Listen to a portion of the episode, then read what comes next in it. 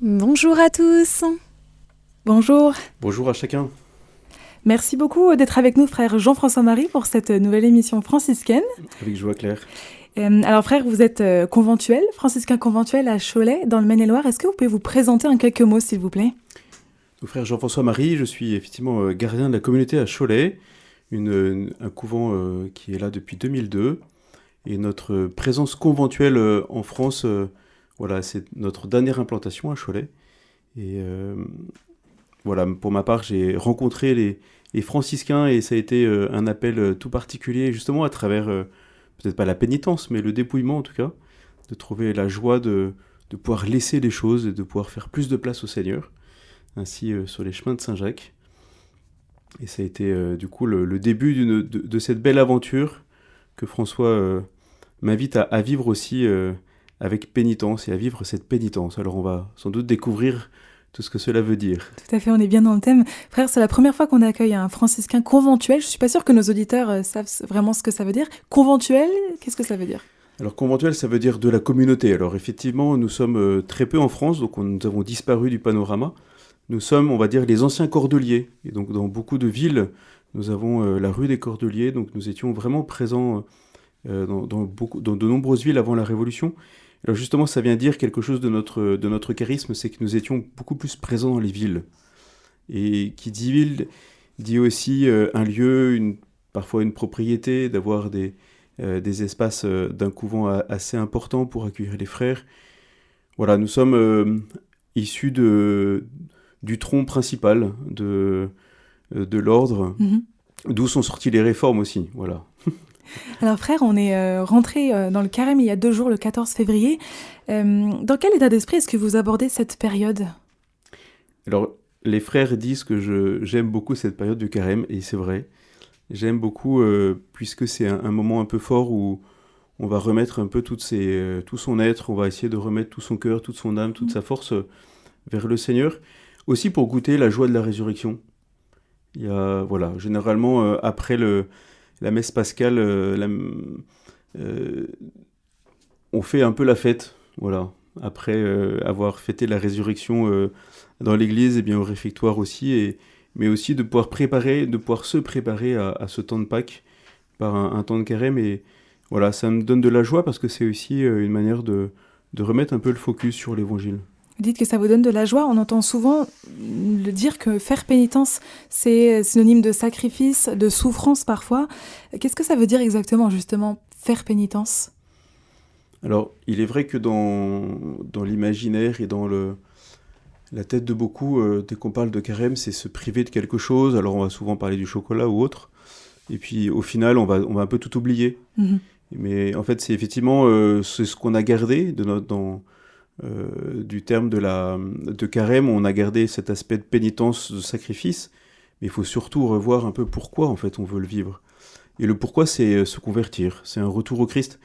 Je crois qu'il faudrait revoir un peu justement ce sens de pénitence comme euh, dans son sens originel de, dans la Bible, ou même chez Saint François aussi, ce, ce terme de métanoïa, c'est-à-dire ce retournement qui doit se vivre pour revenir, pour revenir au Seigneur, pour revenir à l'amour de Dieu qui nous a été donné en premier. Et donc le carême, du coup, prend tout un autre sens. C'est vraiment rechercher tous les moyens, les lieux où, euh, avec la grâce de Dieu et mon effort, eh bien, je vais pouvoir euh, accueillir un peu plus le Christ et vivre un peu mieux ma foi. donc vous le dites, hein, faire pénitence, c'est donc euh, nous convertir, redécouvrir Dieu dans nos vies. Et on va rentrer justement, chers auditeurs, dans le vif du sujet et voir quel rapport Saint François d'Assise entretenait avec la pénitence. Alors frère euh, Jean-François Marie, Saint François d'Assise a vécu plusieurs conversions tout au long de sa vie. On peut penser par exemple au jour où il voulait euh, participer à une bataille, devenir euh, chevalier, où il a entendu une voix qui l'appelait à servir le maître et pas le serviteur.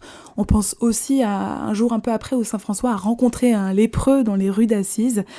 À quel moment en fait on peut dire vraiment que Saint François rentre dans une démarche de pénitence? Alors on pourrait justement là s'appuyer sur le testament de François, écrit dans les euh, derniers moments de sa vie, où il dit Voici comment le Seigneur me donna à moi, frère François, la grâce de commencer à faire pénitence. Au temps où j'étais encore dans les péchés, la vue des lépreux m'était insupportable. Mais le Seigneur lui-même me conduisit parmi eux, je les soignais de tout mon cœur, et au retour, ce qui me semblait si amer s'était changé pour moi en douceur, pour l'esprit et pour le corps. Ensuite, j'attendis un peu et je dis adieu au monde. En fait, je trouve que dans justement ce lieu de conversion de, chez François, hein, de, on le trouve effectivement dans ce baiser au lépreux qu'il veut souligner, qui veut nous redonner, un peu comme euh, cette conversion qui vient par la présence de l'autre, qui vient me déranger, comme le Christ qui vient me déranger. Il y a sans doute aussi, euh, justement, dans le maître et le serviteur, qui vaut-il mieux servir, eh bien, cette redécouverte à travers euh, l'évangile de Saint Luc que François entend, de l'envoi des 72, où François, justement, par l'écoute de la parole de Dieu, euh, découvre son cœur qui vibre et s'exclame eh ben, c'est ça que je veux vivre. Et je crois que du coup, le, les conversions de François viennent à travers euh, la parole de Dieu, à travers le frère, l'autre, et l'entraîne dans, euh, dans cet adieu au monde, finalement, qu'il choisit de vivre et en se retirant, en, se, en changeant sa vie, en changeant ses habitudes, en venant renverser les valeurs qu'il avait auparavant. Alors, il le dit dans son testament, c'est un petit peu j'étais dans le péché auparavant. Mhm. Et maintenant, euh, bah, j'ai pris une autre voie. Alors, c'est vient justement nous souligner le fait que cet aspect de conversion est avant tout nous faire sortir du péché pour nous faire rentrer dans la grâce de Dieu et dans son amour. Et dans ce mouvement de conversion, est-ce qu'on peut dire que François fait l'expérience de sa propre misère? Ah oui, pleinement, oui. Il fait l'expérience de sa misère, de son péché, de... En fait, il fait l'expérience que euh, l'homme est est misérable par la présence du péché originel, que, euh, comme Paul dit, le bien que je voudrais faire, je n'y arrive pas, le mal que je ne veux pas faire, je le fais. Et donc toute cette tout ce processus que François découvre en lui, où il va pleurer son péché, ce n'est pas pour se lamenter sur sa misère, sur son péché, mais c'est aussi euh, reconnaître qu'en fait, il n'arrive pas à correspondre au projet de Dieu. Et c'est justement ce projet de Dieu sur l'homme que François veut redécouvrir comme étant euh, l'homme étant, et il le dit François euh, à un moment dans, ses écrits, que, euh, en, rappelant la, Bible, que l'homme est, créé au-dessus des anges. C'est-à-dire que l'homme est au sommet de la création et est créé à l'image et à la ressemblance de Dieu. Et François pleure parce que sur son péché parce qu'il voit qu'il ne correspond pas à cette image et à cette ressemblance. Et donc ce processus de conversion est là pour désirer en fait retrouver cette image et ressemblance. Et en se mettant dans ce mouvement de conversion, Saint François fait aussi l'expérience de la bonté et de l'amour de Dieu. Alors c'est là où effectivement où il découvre la miséricorde de Dieu. Et quand François fait cette expérience encore plus dans, cette petite église de Sainte Marie des Anges, où justement c'est un peu le lieu de contact entre guillemets avec le ciel, voilà, à Assise, cette petite église qu'il a, qu'il a reconstruite, il fait cette expérience du pardon de ses péchés il, accueille en fait la grâce de Dieu euh, qu'il est pardonné. Et, c'est cet élan nouveau en fait qui va lui permettre dans, bah, durant sa vie aussi de chercher à vivre cette conversion jour après jour puisqu'on ne mm. peut pas dire que nous, que nous sommes convertis une fois pour toutes. Et alors justement, quels moyens Saint François mettait en œuvre pour vivre cette conversion très concrètement? Alors, je crois qu'il y a, des, bon, il y a des, des, choses qui sont un peu évidentes. Euh, tout comme l'écoute de la parole de Dieu, déjà, où il, va venir puiser sur la manière dont le Christ veut que nous puissions vivre. Entendre les béatitudes eh bien donne une ligne de, une ligne de vie, une manière de vivre, un style de vie. François ensuite a emprunté son temps aussi, a, fait ses choix tout particuliers de, pauvreté, euh, de se retirer en solitude, en ermitage, euh, la place de la prière, et la place de la, un peu du retrait aussi. Et puis, euh, en fait, finalement, c'est, euh, bah, comme on le verra tout à l'heure hein, dans la lettre à, tous les fidèles, cette lutte contre le péché. Et où est-ce que le péché peut venir? Eh bien, c'est avant tout aussi euh, l'orgueil, mon, moi égoïste qui, ressort. Et donc, ce choix de l'humilité de François, de, d'être mineur, d'être petit, plus petit que les autres, est justement une manière de prendre le chemin opposé à l'orgueil. Vous avez évoqué plusieurs choses, hein, l'importance de la prière, euh, la solitude aussi, le retrait dans les grottes. Est-ce qu'on sait à quelle fréquence est-ce que François euh, se rendait dans ces lieux, euh, les ermitages? Est-ce qu'on sait avec qui? Est-ce qu'il était complètement seul ou accompagné de ses compagnons? Alors, il est souvent accompagné de, des premiers frères, de frère Léon, qui était un petit peu son secrétaire aussi. Voilà, mais il se retirait dans les grottes, effectivement, dans les montagnes. Alors, il privilégiait, il avait, il avait de nombreux ermitages. Autour d'Assise. c'est vrai qu'on connaît peut-être plutôt celui de l'Alverne, puisqu'il y a reçu les stigmates à, cet endroit-là. C'est et, il est vrai qu'il se retirait plutôt, plutôt vraiment en solitude, laissant parfois les frères pendant une quarantaine de jours un peu seuls.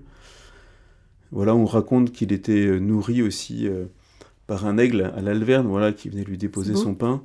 Euh, et en fait, il aimait ces lieux de, dans les montagnes de, falaises, de, de roches, où il se mettait dedans parce qu'il était comme s'il était plongé dans le, dans le cœur du Christ, dans sa blessure. Et c'était dans ces lieux-là où il rencontrait le Christ. En fait, il pouvait symboliquement, enfin, plus que symboliquement, il rencontrait le Christ, mais c'est vrai que toute la, la, la géographie des lieux donnait à François en fait cette, euh, cette, euh, cette impression d'être sur le Golgotha, d'être plongé vraiment au cœur de la passion du Christ. quelque chose d'assez radical en fait, dans ce qu'on imagine de ces ermitages. Effectivement, bon, la vie en plus était, était rude à l'époque, hein, et donc on imagine encore plus. effectivement, lorsqu'on passe dans ces lieux d'ermitage, souvent il est écrit l'oreiller de François, et en fait on y découvre une pierre. Mm. Ou le lit de Saint François, on découvre voilà simplement un tapis de mousse, et encore, c'est peut-être celle d'aujourd'hui, mais voilà, il, avait une ascèse toute particulière. Alors, il y passait bien les, deux tiers de l'année en, carême, en tout cas dans cette forme de pénitence que nous pouvons vivre durant le carême, euh, parce que je crois que ça l'aidait à se convertir, à, voir où étaient ces lieux de conversion euh, dans, sa vie, dans son tempérament, dans, les mouvements de l'âme.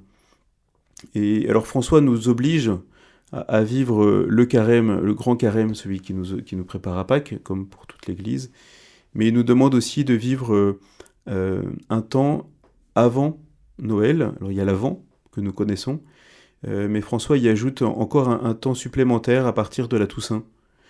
Et voilà, pour le vivre aussi de la même manière, un, temps de pénitence, alors différent du carême bien sûr, plus pour nous réveiller à l'attente du Christ, à sa venue, et puis il avait aussi, euh, voilà, juste après Noël, euh, pour euh, la fête de la présentation, pour se préparer au 15 août, le carême de la Saint-Michel. C'était extrêmement régulier en fait. Donc c'était très régulier et il y a des fêtes. En fait, c'était ça aussi pour, pour François, c'était vivre un carême pour pouvoir vivre liturgiquement une fête beaucoup plus, avec plus de cœur et des, des fêtes qui avaient du sens pour lui.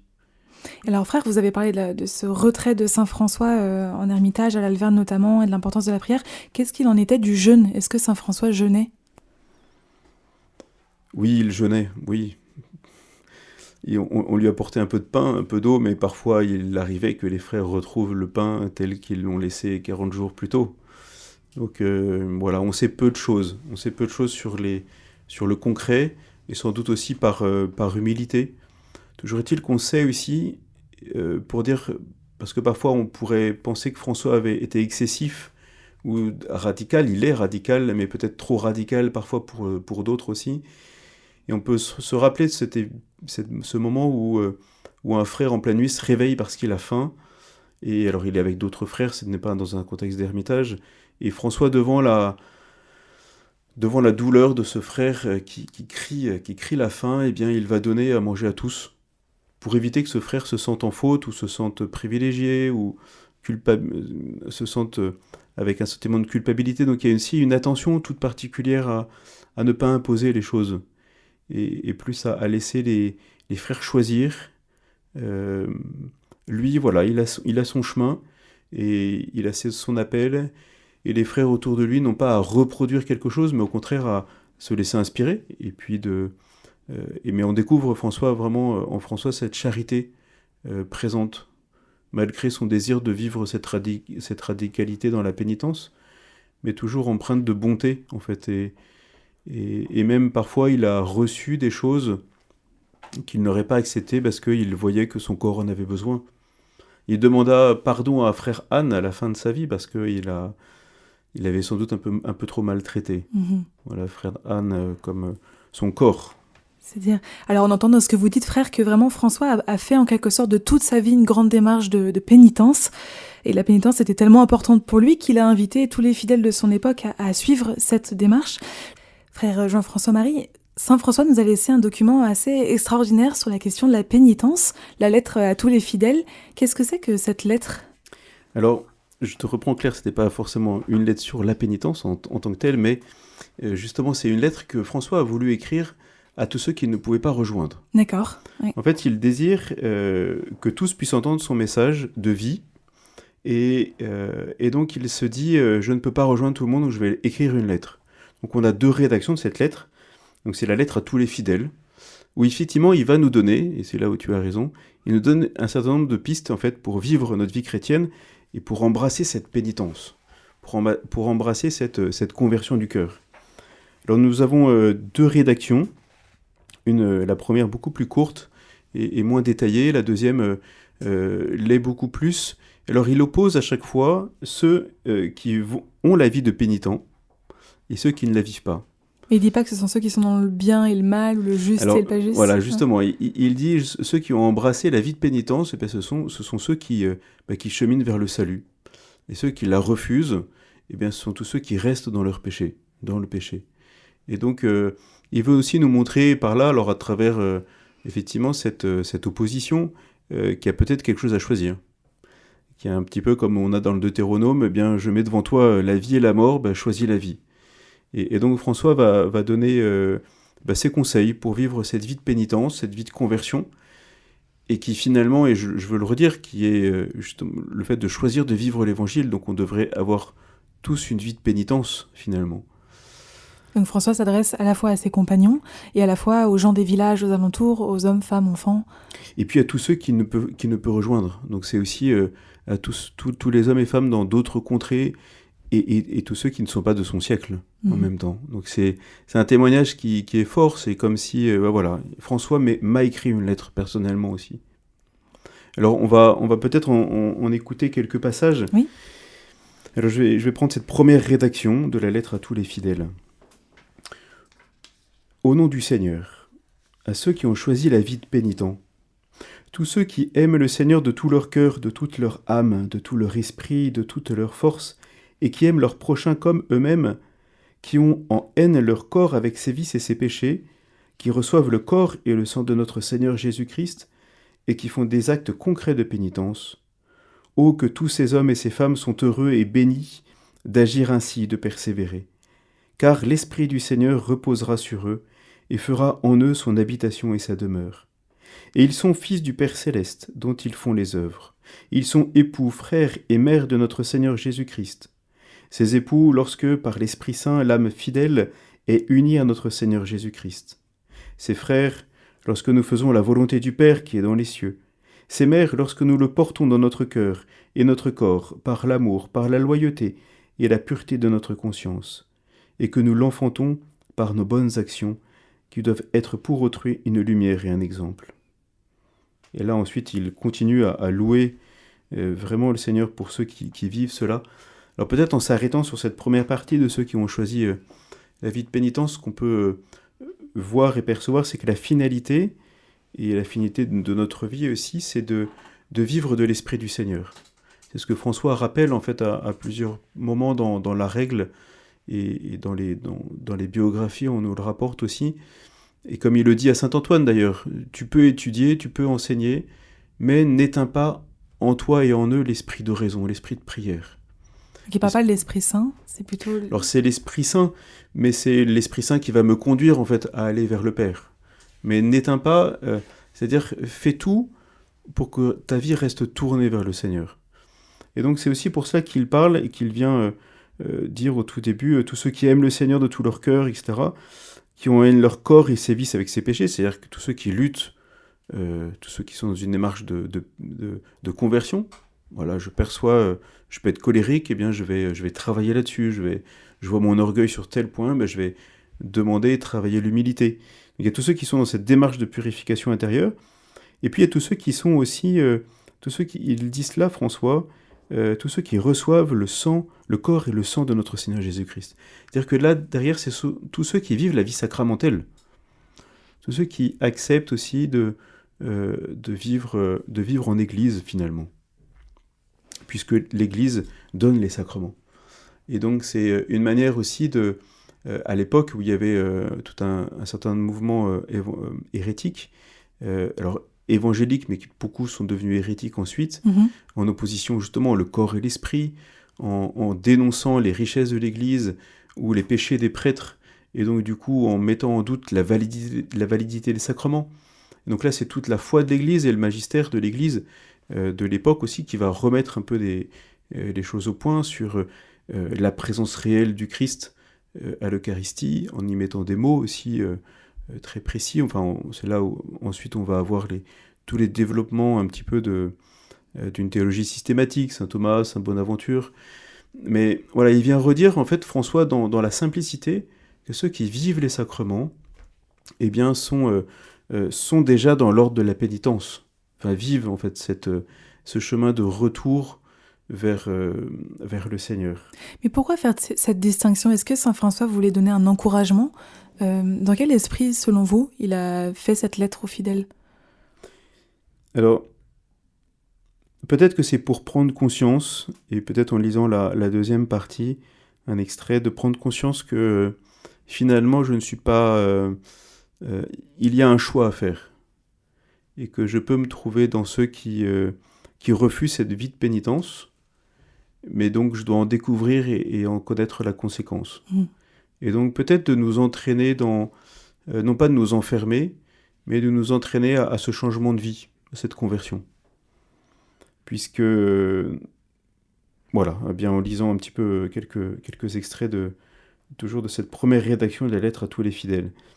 Dans cette deuxième partie de ceux qui refusent, alors là aussi, hein, même si c'est un, titre qui a été mis après, euh, voilà, le fait de refuser la vie de pénitence, j'ai posé un choix. Voilà ce, ce que François écrit. Mais tous ceux et toutes celles qui ne vivent pas dans la pénitence, qui ne reçoivent pas le corps et le sang de notre Seigneur Jésus-Christ, qui s'adonnent aux vices et aux péchés, qui suivent leur pente vers le mal et les mauvais désirs de leur chair, qui n'observent pas ce qu'ils ont promis au Seigneur, qui font de leur corps l'esclave du monde, des désirs charnels, des ambitions d'ici-bas et des soucis de cette vie. Prisonniers du diable, dont ils sont les fils et dont ils accomplissent les œuvres, ce sont des aveugles, car ils ne voient pas la vraie lumière, notre Seigneur Jésus-Christ. Ils ne possèdent pas la sagesse spirituelle, puisqu'ils ne possèdent pas le Fils de Dieu qui est la vraie sagesse du Père. C'est d'eux qu'il est dit, leur sagesse a été engloutie, et maudits soient ceux qui s'éloignent de tes commandements, ils voient le mal, ils le reconnaissent comme tel, ils le font sciemment, et sciemment ils perdent leur âme. Mais prenez garde, aveugles, vous êtes laissés séduire par vos ennemis qui sont la chair, le monde et le diable, parce qu'il est bien agréable pour le corps de commettre le péché et très amer de servir Dieu. Parce que tous les vices, les péchés sortent et procèdent du cœur de l'homme, comme dit le Seigneur dans l'Évangile.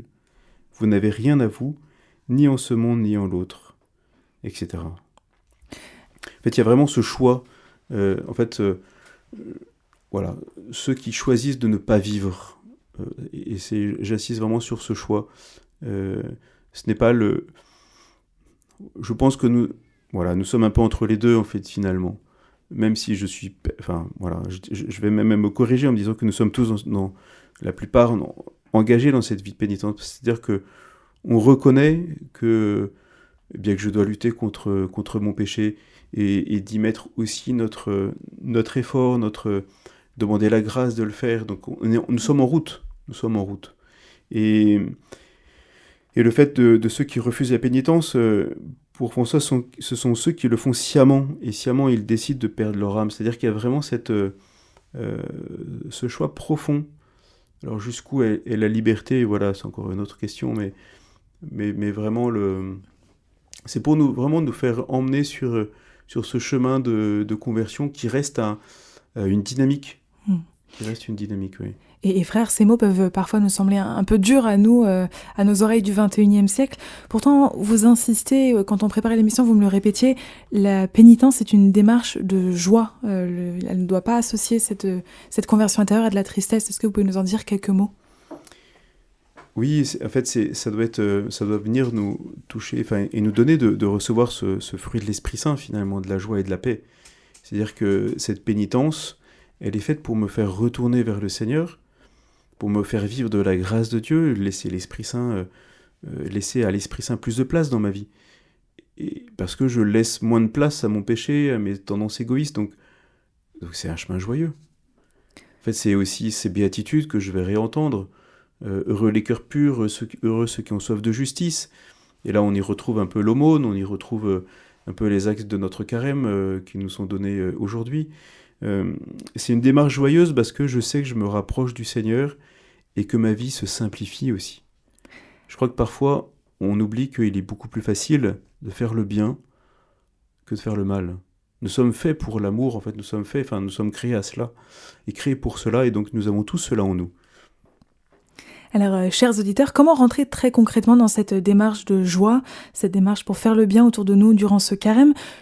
Frère Jean-François Marie, quand on regarde la vie et le parcours de François d'Assise, il y a deux lignes directrices en quelque sorte qui se dessinent. D'abord euh, l'attention aux autres et puis le partage des biens et des richesses, cette forme de pauvreté aussi très présente chez François. Euh, ces deux attitudes peuvent nous aider, nous, à faire pénitence et à vivre ce temps de carême. Euh, je voulais vous demander comment est-ce que François trouvait un équilibre entre le retrait du monde, cet appel à la solitude dont vous nous parliez tout à l'heure, et puis ce désir de rencontre avec l'autre, avec le plus petit, celui qui est différent, celui qui a faim? Je crois qu'il faut revenir un peu sur les, justement les, moments de conversion de François aussi, où, François euh, découvre que voilà, pour se rapprocher du Christ, pour se rapprocher euh, de cette vie de l'Évangile, eh bien, il y a, y a des choses à laisser. Et donc ce choix de pauvreté, pour François, euh, ce choix volontaire de pauvreté est justement de, d'être, d'être comme les plus petits qui sont loués dans, le, dans l'Évangile. Et donc, faire ce choix de pauvreté volontaire, eh bien, engage et pas vivre l'évangile. Je, me répète, hein, mais on peut penser au bon samaritain, on peut penser à, bien d'autres passages de l'évangile où, euh, François va venir se, laisser euh, toucher, inspirer euh, dans, sa vie quotidienne. Lorsque les, disciples sont, envoyés en mission, eh bien c'est pour réconcilier, c'est annoncer la paix. Et donc, du coup, tout cela va venir mettre dans le cœur de François cette humilité, cette manière d'être proche des autres, euh, puisque je vais laisser moins de place à moi-même, eh bien je laisse plus de place à l'autre. Et donc, et cet autre est aussi, est aussi Dieu, en fait, le Christ, le tout autre. Et donc, euh, dans cette euh, proximité des pauvres, il découvre le visage du Christ, et, dans ces cœurs à cœur qu'il a, dans ces temps de retiré du monde dans la solitude, eh bien, il vient se replonger dans, le cœur du Christ, où il il y découvre finalement les, ses, sentiments aussi, enfin tout ce qui habite le, le Christ pour, pour le salut du monde. Mhm.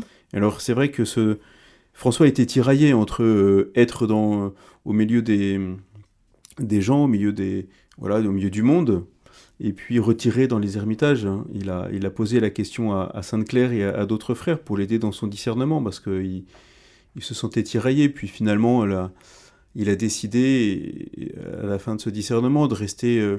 Euh, au milieu du monde, c'est-à-dire d'être, d'être un visage aussi, un témoin de, cette présence du Christ.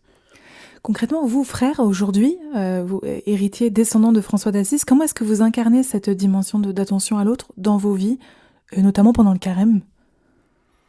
Alors, comme franciscain, on... Bon, déjà, on se laisse interpeller par, euh, bah, par le Christ, par l'exemple de François. Euh, et il est bon de se laisser interpeller pour nous, nous retourner aussi vers vers cette attention aux plus pauvres, aux plus petits. Euh, voilà, concrètement, on essaie de d'avoir une porte ouverte, d'être accueillant aussi, d'être disponible, euh, de pouvoir être, euh, être courtois aussi, voilà, d'avoir un peu une attitude qui, qui peut dire quelque chose de l'évangile, qui dit aussi de... François ne voulait, a choisi cette pauvreté pour pas être en domination sur les autres, de quelque manière que ça soit, et donc pour ne pas être en domination sur les autres, bah, c'est du coup d'être un peu comme eux, et donc d'être aussi simple dans l'accueil, dans la voilà une simplicité de l'accueil. Je crois que c'est aussi ça, euh, de pouvoir partager avec ce qu'on a. Euh, si euh, il nous arrive souvent et voilà de récupérer des choses à droite à gauche, voilà, ce qui permet de continuer de, construire le couvent aussi, et puis de percevoir qu'autour de nous il y a aussi des familles, des personnes qui ont encore plus besoin que nous, et donc si on a, eh bien on peut aussi peut-être partager et donner. Vous avez beaucoup de, pardon, de passages à Cholet. Est-ce que c'est un lieu de, de, passage ou vous êtes plutôt en retrait?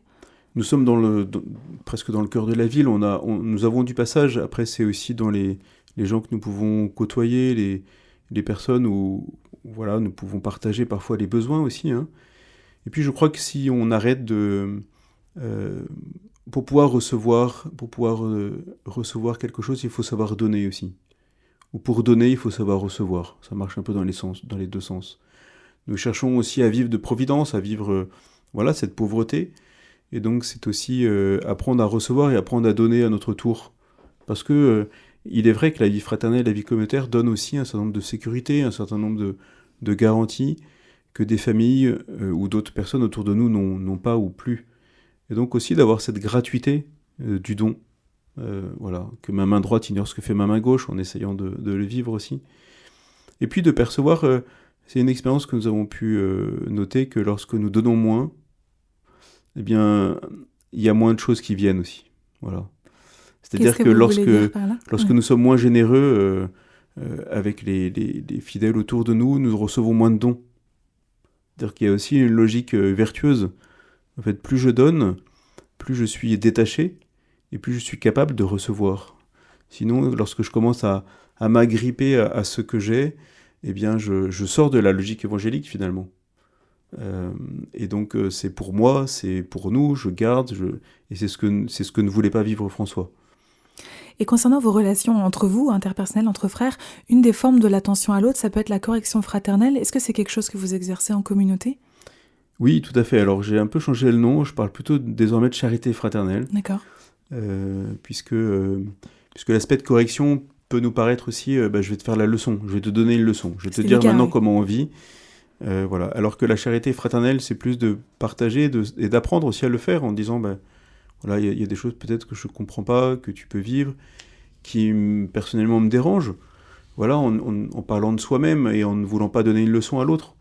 Euh, après, c'est aussi une culture un peu de, du dialogue, une culture de l'écoute, de la vie fraternelle. Hein. On apprend aussi à vivre entre nous, à vivre, à vivre en frère. On ne s'est pas choisi et, et, on doit continuer à apprendre à se découvrir. Et, et, souvent, effectivement, ça passe par des pardons. Voilà. Euh, par des demandes de pardon, par aussi euh, parfois l'aveu de, de, la faute, mm. une chose que j'ai mal faite, que j'ai pas bien faite, que j'ai et de percevoir aussi que euh, j'ai pu une fois prendre vraiment conscience, par exemple, le fait de doubler mon ménage à faire, qui est simple, hein, le couloir, qui pouvait être encore un peu propre, mais le fait de l'oublier était d'une certaine manière quelque chose que je ne donnais pas à la fraternité. Et, donc j'en ai demandé pardon aussi de négliger cette partie. C'est-à-dire de percevoir que ben, je, ne prends pas soin de mes frères en négligeant une chose que j'ai à faire. Et donc c'est aussi euh, finalement euh, quelque chose qui vient, euh, qui va travailler ma manière de vivre les choses, ma manière d'être au service, ma manière et donc d'y mettre le plus d'amour possible. Et je crois que là nous sommes vraiment dans, cette logique du carême finalement, de savoir mettre plus d'amour dans ce que nous faisons. et, et la lecture d'aujourd'hui euh, de, l'Eucharistie nous redisait bien, ce n'est pas en jeûnant, en faisant les choses que vous allez faire que le Seigneur va vous écouter. Le vrai jeûne que je veux, c'est euh, libérer les prisonniers, euh, donner à manger, enfin, et donc c'est beaucoup plus existentiel que de simples choses à faire ou à vivre ou à se priver. Il y, y a vraiment cette attitude qui nous ouvre à l'autre. Je suis contente que vous parliez du jeûne parce que c'est souvent euh, un sujet difficile pour la plupart des, catholiques. On a du mal à comprendre le sens du jeûne, on a souvent du mal à jeûner aussi. On a un peu perdu cette, euh, cette culture-là, contrairement euh, au Moyen-Orient, par exemple, aux chrétiens du Moyen-Orient. donc vous vous dites que le, jeûne, c'est un surplus et on doit le faire dans une dynamique d'amour, de surplus d'amour? Le, jeûne me permet de, voir que déjà je manque peu ou de rien et que le fait de jeûner une fois dans la semaine, alors le vendredi midi ou le soir, le vendredi est un jour particulier, peut m'aider à prendre conscience et de rendre grâce pour ce que j'ai au quotidien. C'est-à-dire de prendre un peu de recul sur, euh, sur ce que j'ai de manière naturelle peut-être. Après, le jeûne, c'est aussi un, temps où euh, qu'est-ce que je fais de ce temps-là? Qui peut être dégagé, qui peut être donné Est-ce que c'est euh, un temps que je vais... Alors ce serait l'idéal pour l'investir pour les autres ou pour un temps de prière. Si c'est pour euh, regarder euh, la télé ou faire autre chose de futile, ça a peu, ça a peu de sens finalement de jeûner. C'est se donner bonne conscience. voilà, j'ai fait mon truc, je me suis enlevé mon pain et ou, quelque chose de voilà, j'ai enlevé quelque chose, j'ai jeûné, mais finalement je n'ai pas pris ce temps pour retourner vers Dieu ou vers les autres. Donc c'est aussi le jeûne, c'est c'est laisser un espace vide pour le laisser remplir par l'autre et par le Seigneur.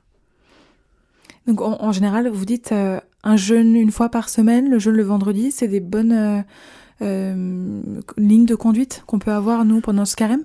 Oui, puis c'est un petit peu ce que suggère aussi l'Église. bien sûr, c'est en fonction des forces, en fonction des travaux de chacun. Parfois, je crois qu'on a, on, met le doigt aussi sur la peur de mourir finalement. Pourquoi? Parce que parce que c'est lié à notre péché originel. On a peur que se priver de quelque chose, d'un même d'un repas, qu'on va qu'on va défaillir, qu'on va je vais pas pouvoir vivre ma journée, je, enfin voilà, alors que, alors que finalement on y arrive. Alors bien sûr, c'est à adapter en fonction des besoins de chacun. Enfin, il y a aussi une écoute euh, vraiment euh, personnalisée euh, de, de, ce que je peux vivre. Voilà, ayons un peu d'audace, ayons un peu d'audace. Et puis de, savoir y donner du sens. Voilà, jeûner aussi, ça peut être pour une intention de prière, pour une situation. le prix que je, par exemple, d'un repas que je prendrais euh, au restaurant ou ailleurs, et eh bien que je, puisse le donner à, une offre caritative. Euh, ou que je puisse partager aussi un temps plus fraternel. C'est ce que nous faisons le mercredi soir. Euh, on va jeûner, il y a une tisane, a un peu de pain si on veut, on va écouter la parole de Dieu, puis on va la partager ensemble. mais vraiment de pouvoir y mettre du sens, ça, ça me, semble, ça me semble important pour que ça ne reste pas un, euh, un peu une, une, performance une personnelle. Performance, exactement, oui, c'est ça, oui. Alors frère, on arrive bientôt euh, au terme de notre émission. On a abordé beaucoup de choses ensemble et je vous en remercie. J'aurais bien aimé vous, vous demander si vous pouviez euh, nous laisser des conseils ou des pistes de réflexion pour nos auditeurs aussi, notamment sur cette question de la solitude. on est dans une société quand même très mouvante, très rapide. Beaucoup d'entre nous vivons en ville. Comment est-ce que, enfin voilà, on n'a pas les moyens de partir à l'Alverne comme le faisait François au XIIIe siècle. Comment vivre cette solitude euh, pendant le carême? Est-ce que vous auriez des conseils? Je crois un peu comme François faisait euh, lorsqu'il était en voyage, il mettait son capuchon sur la tête et il voyageait un peu comme cela, euh, comme pour s'isoler un peu de, tous les bruits extérieurs. Alors peut-être que pour s'isoler de manière un peu extérieure, même s'il y a du bruit autour de soi, ça peut justement de mettre en évidence tout ce qui vient euh, déranger euh, euh, ma pensée, déranger ma vie, mon être. Alors évidemment, on peut penser facilement à, au téléphone portable, à la télé ou à, d'autres distractions.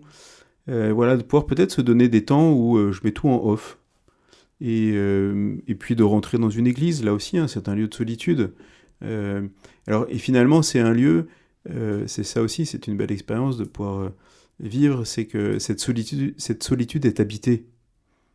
C'est pas je me retrouve tout seul et je coupe tous les bruits autour de moi, c'est je, je me rends seul euh, dans la solitude pour pouvoir rencontrer quelqu'un. C'est je découvre Dieu au, cœur de mon intériorité. Exactement. Et aujourd'hui, il y a de nombreux, de nombreux parcours aussi hein, qui, sur les réseaux et, et, dans les paroisses qui sont proposés pour vivre le carême, pour être accompagné, pour justement mettre du, euh, mettre du bois dans le feu pour que nous puissions être nourris par la parole de Dieu. Enfin, vraiment de, de fait, apprendre à faire silence pour découvrir euh, la présence du Christ en moi. Et ça, je, crois que c'est ça, en fait, la dynamique de pénitence que François euh, vit, c'est redécouvrir que le Christ habite en moi et que je suis fait pour être à l'image et à la ressemblance de Dieu et, et donc à l'amour. Et donc cette solitude, elle est, elle doit petit à petit venir euh, me donner cette paix, cette joie, cette, euh, cet esprit de service, enfin tous les fruits de l'Esprit Saint finalement. Est-ce que vous, en tant que frère conventuel, vous avez l'espace et, le temps de, vous retirer parfois de vos activités pour euh, rentrer dans cette solitude, notamment pendant le carême, ou est-ce que c'est une tension permanente, comme dans le monde? C'est un peu une tension permanente, il faut l'avouer, même si vraiment le désir serait là de pouvoir se prendre ces temps de solitude, et, et c'est peut-être aussi justement un point de conversion, c'est qu'on on perçoit bien qu'il y, a, qu'il y a trop à vivre, à faire, et qu'on risquerait d'être des fonctionnaires. Mhm. Et, on oublierait de, prendre ce temps. Alors heureusement que la prière euh, communautaire silencieuse de l'oraison euh, du matin, du soir est, donnée aussi, et puis de, dans la plupart de, des couvents aussi, qu'il y a un, voilà, un espace de solitude, enfin un espace au cas de silence. Donc euh, on est, nous sommes quand même préservés. Mais de pouvoir prendre ces temps-là, ça semble, c'est vital finalement. Alors on a des temps de retraite, mais de savoir les prendre de manière régulière, euh, de, voilà, de manière à, se replonger régulièrement, tout comme on a besoin de manger régulièrement dans la journée, et eh bien de pouvoir vivre la même chose avec le Seigneur euh, dans la semaine, dans le mois, dans l'année. Merci beaucoup frère. Est-ce que vous auriez un, dernier conseil pour les auditrices et les auditeurs qui nous écoutent pour vivre pleinement cette entrée en carême? Ben, Ça serait de pouvoir simplement voir les, les lieux de conversion. Voilà, qu'est-ce qui, euh, qu'est-ce qui en moi résiste en fait à la grâce de Dieu, et puis de, trouver des moyens concrets pour le vivre. Concret, c'est-à-dire que je peux, je peux dire le soir dans une relecture de journée, bah, je l'ai fait, je l'ai pas fait. Prier plus, manger moins, faire ci un peu plus. En fait, c'est peine perdue parce que j'arriverai toujours à me donner bonne raison, à me justifier de quelque chose. Alors que si je me dis, voilà, par quelque chose de concret, de quantitatif, euh, au moins je sais que j'ai dérogé quelque chose. Voilà, personnellement, en fait, je vais, une de mes pénitences, c'est de, me limiter à trois cafés par jour. Parce que j'avais plutôt tendance à en boire un peu plus et, de voir en fait les, effets néfastes de cela. Et donc un de mes axes, c'est de pouvoir dire, eh bien voilà, ça sera trois. Et je sais quand je, ça sera le quatrième. Je, le verrai, je le saurai. Et donc de pouvoir en fait, de manière simple en fait, de voir que euh, finalement c'est pas le café aussi qui était important, c'est que je mettais ma force dans le café et non pas dans euh, dans le Seigneur ou dans euh, dans ce dans ce que je peux donner. Et je voilà, je voyais bien que je, pouvais me dire, eh bien, je vais vivre ma journée à fond grâce au café. Et ça, c'est une erreur, c'est justement me perdre. Et donc de pouvoir, à travers un moyen concret, simple, et d'autres aussi, hein, mais de... Euh, ce qui est important, c'est de ne pas multiplier non plus ces moyens, parce qu'on mhm. s'y perd finalement. Et on ne pourra pas convertir toute sa vie d'un coup. Et donc c'est vraiment entrer dans une dynamique et de voir aujourd'hui, qu'est-ce, euh, de quoi ai-je besoin pour me rapprocher du Christ, et quels moyens concrets petits moyens, je vais pouvoir prendre. Parfois, on parle du, du plus petit pas possible à faire. Et voilà, c'est un peu ça. Et puis, de, dans la simplicité, peut-être aussi dans l'audace, d'oser un petit peu plus euh, que, que ce qui me viendrait et qui pourrait encore être un peu inconfort, mais de pouvoir, euh, de pouvoir oser par amour pour le Seigneur. Je crois que c'est ça aussi, c'est de percevoir la, la joie de se rapprocher de Dieu et, et que ces points de, de conversion, ces pénitences, eh bien, elles puissent, euh, puissent continuer. En fait, c'est ça aussi. Le but, c'est de que ça vienne changer ma vie. Donc, ça ne veut pas dire qu'à Pâques, je lâche tout et je reprends comme avant. Sinon, ça sert à rien. Ben, un très grand merci, Père Jean-François Marie, d'avoir été avec nous pour cette émission. Bon, merci pour vos paroles. Merci à vous, chères auditrices et auditeurs, de nous avoir euh, suivis, d'avoir été à notre côté pour cette émission sur la pénitence. Un chemin de joie à l'école de Saint-François d'Assise. Et puis, je vous dis euh, à très bientôt, le 15 mars prochain, pour continuer de découvrir ensemble la spiritualité franciscaine. Euh, à cette période du carême, on aura la joie d'avoir le frère Raphaël Rouffaut qui nous parlera cette fois-ci de, Saint François d'Assise et de la Croix. Alors, à vos agendas, on se retrouve le vendredi 15 mars à 17h. Très bonne soirée à toutes et à tous. Au revoir. Merci que la paix soit avec vous. Merci. Chers auditeurs et auditrices de Radio Maria, nous étions dans l'émission l'année Saint-François aujourd'hui avec Claire Riobé et le frère Jean-François Marie Auclair. Aujourd'hui, nous parlions de la pénitence. Si vous souhaitez réécouter cette émission, n'hésitez pas à le faire sur notre site en podcast sur le www.radiomaria.fr.